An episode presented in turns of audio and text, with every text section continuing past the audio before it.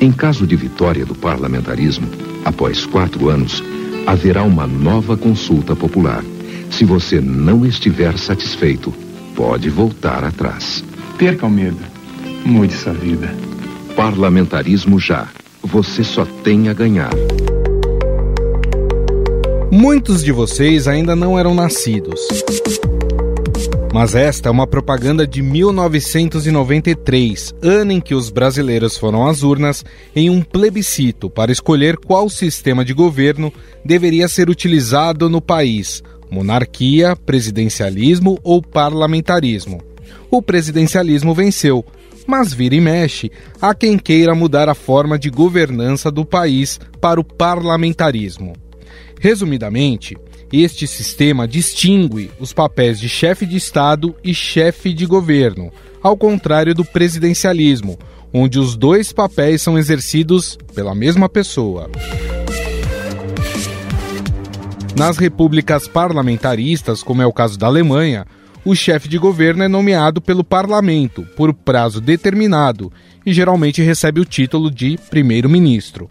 Agora, o Brasil quer inaugurar uma nova categoria chamada de semipresidencialismo. A ideia é a mesma do parlamentarismo, mas com uma roupagem diferente. Eu defendo, eu acho hoje que nós devemos entrar no regime parlamentarista. Por quê? Porque nos momentos de crise cai o governo a, a estrutura continua estável. Não cria crise. Aqui, num regime presidencial, qualquer crise ela atinge o, próprio governo.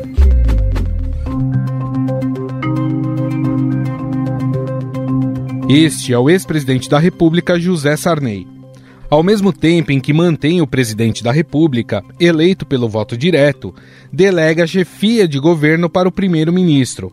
É ele quem nomeia e comanda toda a equipe, o chamado Conselho de Ministros, incluindo nesse rol até mesmo o presidente do Banco Central.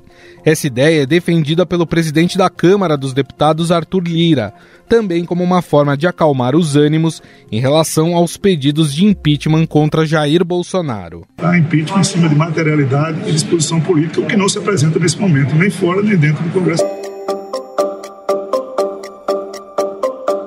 Na prática, é o primeiro-ministro que toca a administração do país e conduz as relações do Palácio do Planalto. Nomeado pelo presidente, de preferência entre os integrantes do Congresso, ele tem a obrigação de comparecer todo mês à Câmara para prestar contas. A destituição dele pode ocorrer pela aprovação de moção de censura apresentada pelo presidente ou por dois quintos de integrantes de cada casa do Congresso, ou seja, Câmara dos Deputados e Senado Federal. Já o presidente fica responsável pela política externa do país, chefia as Forças Armadas, pode nomear funcionários, vetar leis e também nomeia ou demite o primeiro-ministro, isso se for necessário. O Brasil já fez dois plebiscitos sobre sistema de governo, um em 1963 e o outro em 93, como falamos no início. Em ambas as consultas, uma minoria demonstrou apoio à criação do cargo de primeiro-ministro e o parlamentarismo foi derrotado. No entanto, a proposta de semipresidencialismo desta vez viria através de uma PEC. Para ser aprovada, a proposta precisa ter 308 votos na Câmara e 49 no Senado em duas votações. E para falar sobre a temperatura no Congresso diante dessa proposta e o que está por trás dela, vamos a Brasília conversar com o repórter do Estadão, Lauriberto Pompeu. Tudo bem, Lauriberto? Boa tarde, Gustavo. Boa tarde todo mundo, aos ouvintes, né? Tarde, dependendo do horário de quem estiver ouvindo. Realmente, o presidente da Câmara é quem está, dessa vez, é quem está articulando o assunto. O assunto já foi, não foi inventado pelo Arthur Lira, já foi defendido em outros momentos pelo ex-presidente Michel Temer e pelo ministro Gilmar Mendes mas agora está sendo articulado pelo presidente da Câmara. Ele apresentou uma PEC sobre o assunto, já tem um texto que permite essa mudança de modelo no Colégio de Líderes, onde os líderes se reúnem para debater as pautas da Câmara. O APEC ainda não tem as assinaturas necessárias para tramitar, mas tá, tem ganhado apoio de não só dos ministros do STF, que eu citei do ex-presidente Temer, mas também de deputados, líderes e alguns presidentes de partido têm, têm demonstrado incentivo a essa ideia.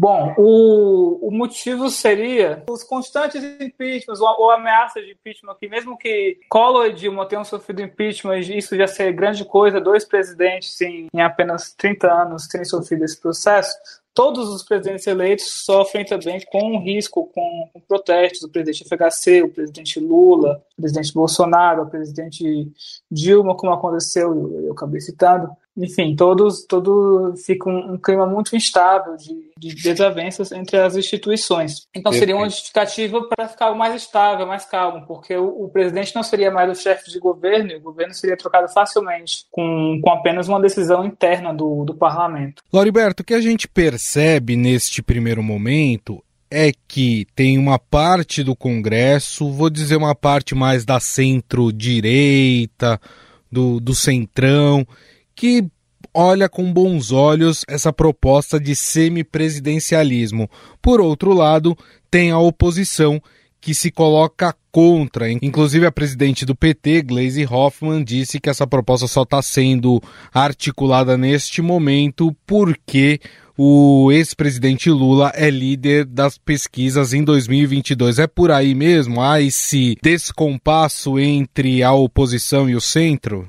Então, é, é, algo parecido com isso mesmo, na verdade. Tem algumas nuances entre os dois lados, mas é algo parecido com isso. A, além da Glaze, hoje, depois da matéria publicada pelo Estadão, o candidato do PT em 2018, Fernando Haddad, também criticou a ideia, disse que é golpe. Mas em, entre esses dois lados de apoio restrito e essa oposição, tem também um, um, meio termo. Tem pessoas que acreditam que a ideia é boa, mas antes é preciso reduzir o número de partidos. Que é um argumento parecido, de ah, vai deixar o centrão no poder e tal. Aí, a ideia para remediar isso seria diminuir. Tipo, hoje temos 30 partidos, deixar assim, bem menos do, do que seria. Deixar uns 7, um 8, 9. E o argumento seria dar mais organização, ter, ter partidos mais programáticos nesse processo de escolha de, de governo e de plano de governo. O deputado Aécio Neves é um dos que, que defenderam isso e disse ser a favor do projeto sendo presidencialista, mas desde que os números de partidos diminuam. O presidente do PSD, Gilberto Kassab, também deu declaração semelhante, que é algo que precisa ser ainda é, não implantado agora, mas com algumas coisas precisam resol ser resolvidas antes. Essa organização partidária uhum. seria algo a ser resolvido. Lauriberto, em relação à viabilidade dessa PEC, ela está sendo proposta já para valer para as próximas eleições de 2022 ou isso só seria é, discutido ou seria implementado em 2026?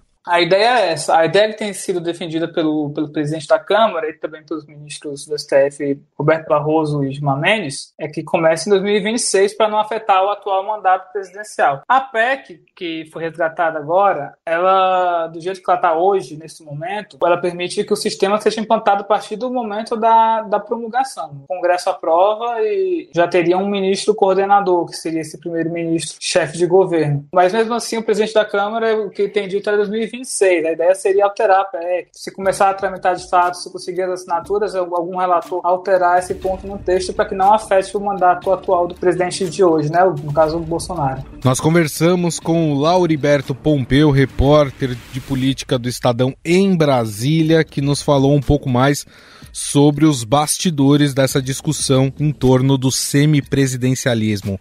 Lauriberto, mais uma vez, muito obrigado. Nada, eu que agradeço.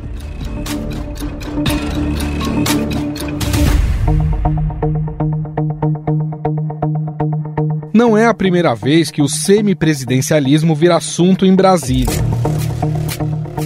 Em 2017, durante o governo Temer, o ministro do STF, Gilmar Mendes, enviou uma minuta sobre o assunto para ser analisada pela Câmara. Para o magistrado, o presidencialismo dá sinais de exaustão. Nós precisamos rediscutir o sistema de governo. Também os presidentes cada vez mais são Câmara dependente, Congresso dependente. Então é preciso que a gente separe as coisas de Estado das coisas de governo. E por isso me parece que um semipresidencialismo seria o melhor caminho. Inspirada em sistemas adotados em Portugal e na França, o regime sugerido para o Brasil funciona como um contrato de coalizão, com força de lei, para ser assinado por partidos que dão sustentação ao presidente.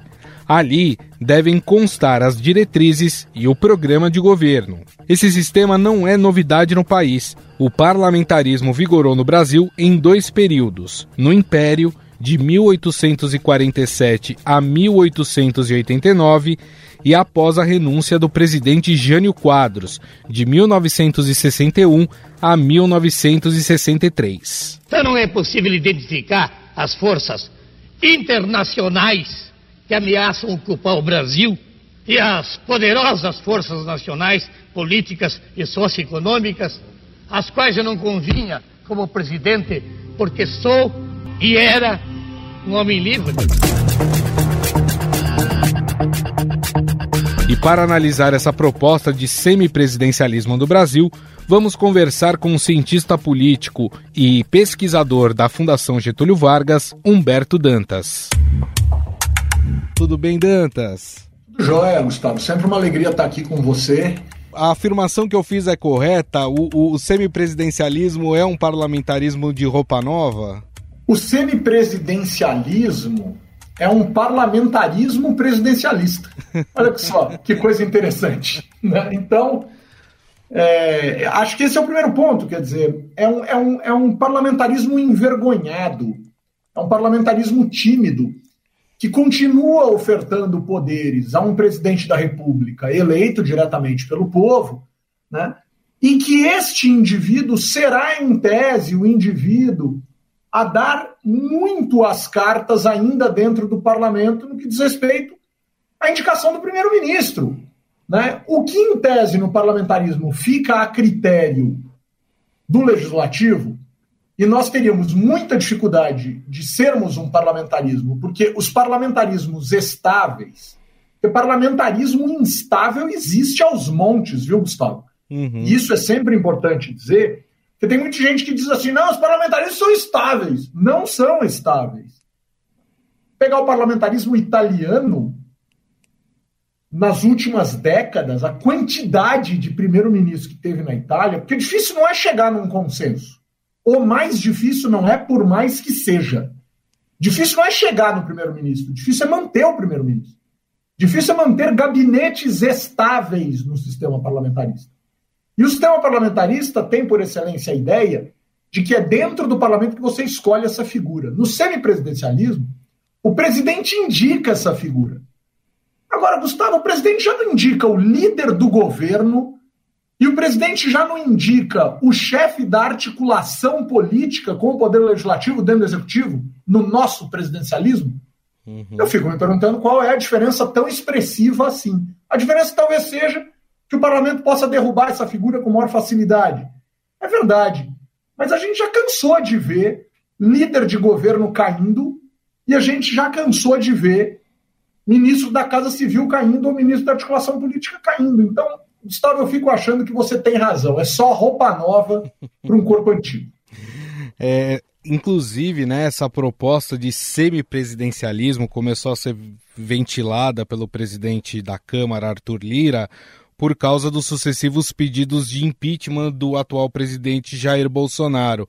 Seria uma forma de uh, tentar minimizar a pressão, segundo ele, eh, o impeachment ele causa aí eh, muitas feridas na, na democracia, né? Todo o processo é muito doloroso.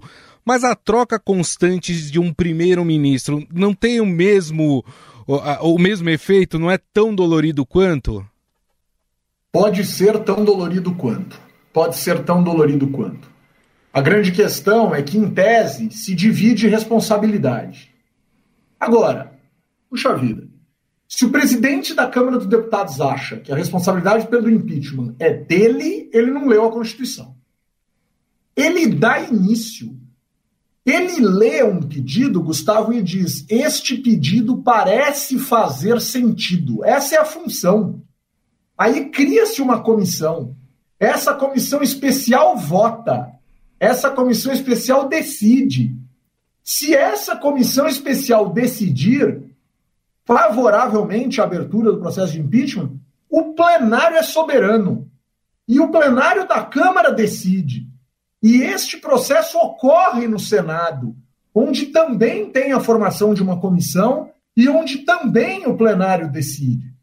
Talvez Arthur Lira não queira passar por tudo isso. Esse é um, esse é um outro capítulo da história. Uhum. Agora, se ele está imaginando que a responsabilidade sobre o presidente da Câmara é muito unilateral e está pesando, eu tenho para mim que se a justificativa for essa, ou se ele está tendo muita dificuldade em, ao mesmo tempo que se articula com o Palácio do Planalto, se explicar para a sociedade, aí eu acho que a gente não está diante de uma necessidade de impeachment do presidente da República, mas sim de uma mudança na presidência da Câmara dos Deputados. Se está pesado para Arthur Lira, sempre foi assim, desde o período da redemocratização até agora, e não é porque está difícil para ele que precisa mudar tudo nessa intensidade, nessa profundidade. Eu acho que ele está passando por uma crise pessoal e precisa resolver isso não com todos os brasileiros ou com o Congresso como um todo. Eu acho que ele pode pensar em formas alternativas de tentar resolver isso. Agora, Dantas, a gente vê algumas figuras importantes da política, vou citar aqui alguns, né? O ex-presidente Michel Temer, o ex-presidente Fernando Henrique Cardoso, já ouvi também o ex-presidente José Sarney, eh, todos defendendo o semipresidencialismo. O Gilmar Mendes, quando era presidente do Tribunal Superior Eleitoral, também defendeu o semipresidencialismo. Mas quando você ouve os estudiosos, como o seu caso, os estudiosos da ciência política, é, não há o mesmo entusiasmo. É, o, por que, que a classe política, e estou incluindo aqui o Gilmar Mendes, não como um político, eu vamos incluir aqui então o Gilmar Mendes como ser político também, o porquê que os políticos querem e quem estuda isso acha que não, não é uma boa mudança para o nosso sistema de governança? Primeira parte é: os políticos, em geral, têm todo o direito de cada um deles ter a sua reforma política de estimação. Senão, agora o que vai entrar na berlinda, o que vai para baixo dos holofotes, é o presidencialismo. Mas até outro dia era o sistema proporcional. Então, sempre existe um culpado de plantão. A grande questão é que me parece, Gustavo, que a gente está culpando a caneta pela proliferação do cheque sem fundo. Eu sei que com a existência de PIX, transferência, cartão, essas cheque perdeu sentido, né? E talvez a minha piada seja um pouco cringe, como tem dito essa garotada de hoje em dia. Mas paciência, né? A minha a ausência de franja na minha testa né, não deixa de dizer que efetivamente talvez eu seja mesmo um tiozinho cringe. Mas a grande questão é essa. Né? A gente sempre elege um culpado de plantão e eu tenho para mim que a gente nunca ataca o problema de frente. A gente sempre tenta atacar por outros lados.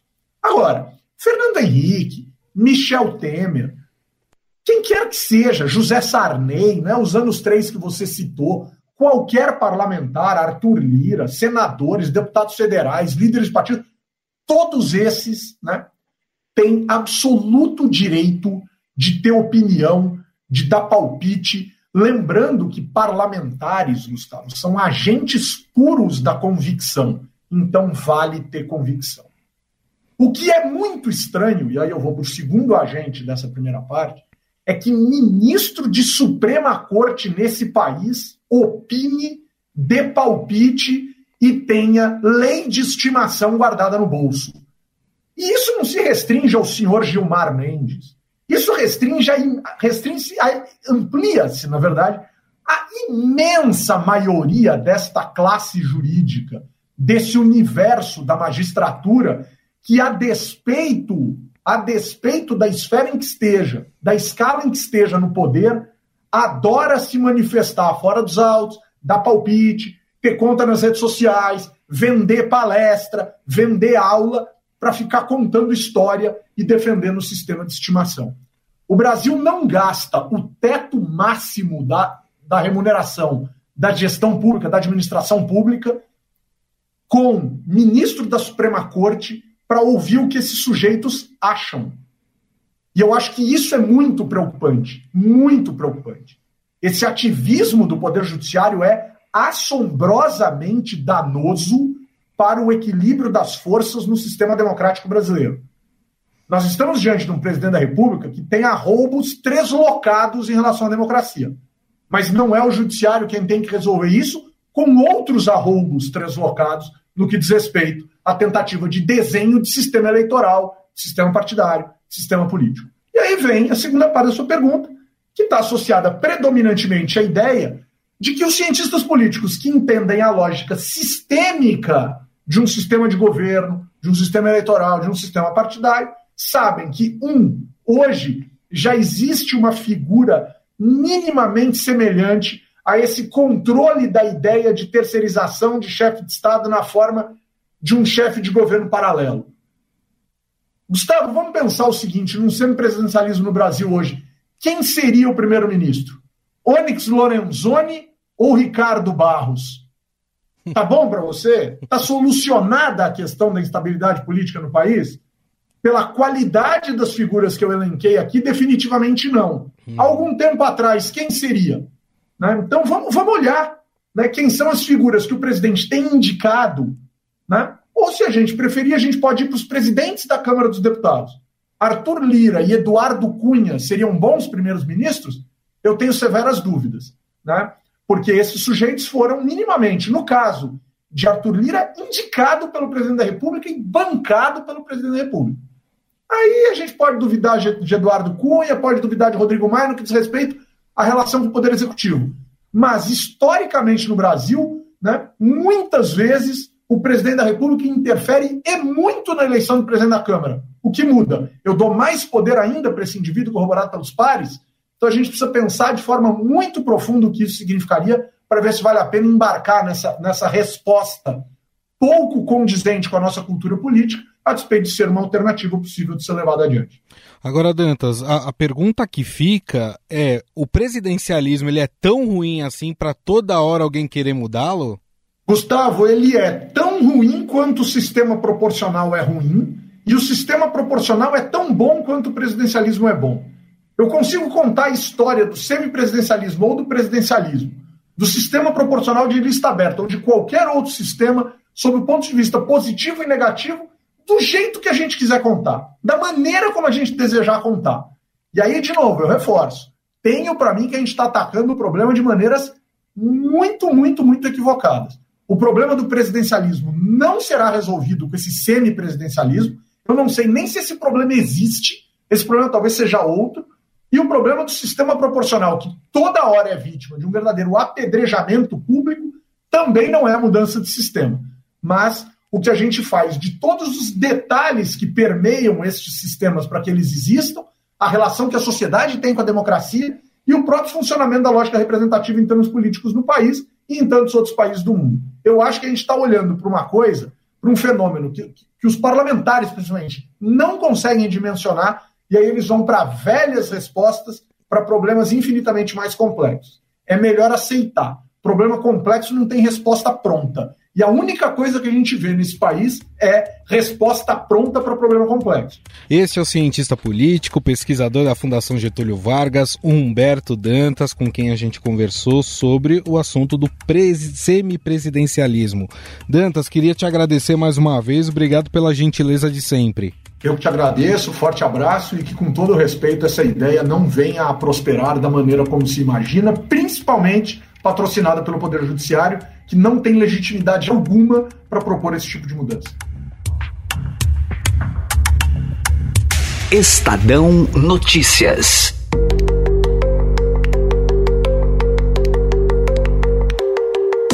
O Estadão Notícias desta terça-feira vai ficando por aqui. Contou com a apresentação minha, Gustavo Lopes, produção de Jefferson Perleberg e Gabriela Forte, e a montagem é de Moacir Biasi. O editor do núcleo de áudio do Estadão é Emanuel Bonfim. O diretor de jornalismo do Grupo Estado é João Fábio Caminuto. Mande seu comentário e sugestão para o e-mail podcast@estadão.com.